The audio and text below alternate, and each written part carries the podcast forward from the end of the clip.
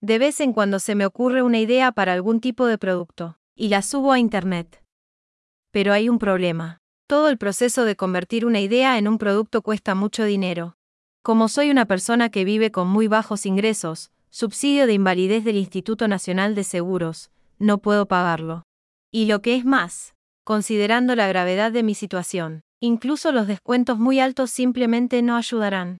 Tampoco tengo la capacidad de defender una idea, ya que para defender una idea es necesario un trabajo organizado con una oficina de editores de patentes, y tampoco puedo pagar por eso. Por lo tanto, me pregunto si la capacidad de promover ideas de productos debería reservarse solo para los ricos.